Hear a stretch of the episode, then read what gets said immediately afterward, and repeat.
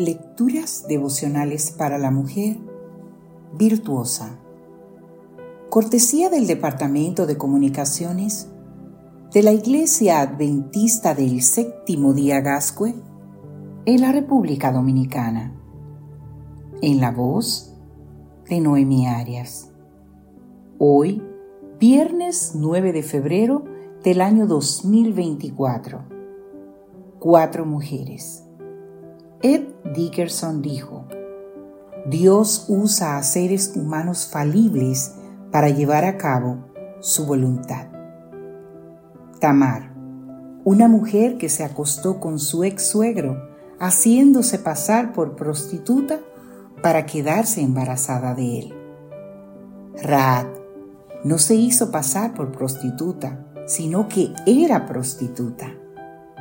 Ruth aunque no tenía manchas de tipo sexual en su historia, era moabita, una mujer pagana con quienes los israelitas tenían prohibido casarse. Bexabé, la adúltera, mantuvo relaciones sexuales con un rey mientras estaba casada con un simple soldado.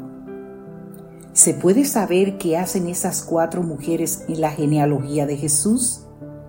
Y se puede saber por qué el evangelista las menciona, dejando de mencionar a otras como Sara, la madre de la promesa, cuando las genealogías bíblicas se limitan a mencionar a los patriarcas? Sin duda, para los lectores originales de Mateo, esta lista de los antepasados de Jesucristo era escandalosa. No podemos menos que preguntarnos ¿Cuál era la intención del escritor bíblico al incluir a estas cuatro mujeres en el relato? Dos posibles explicaciones nos ayudan a darle sentido. Número uno, las cuatro están ahí por causa de la quinta.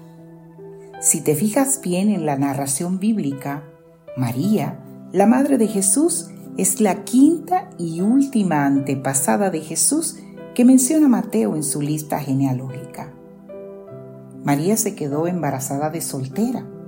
Y tal vez por esta razón, Mateo quería desterrar el razonamiento de su audiencia, todo argumento que llevara a la conclusión de que tan dudosa concepción imposibilitaba a Jesús para ser el Mesías.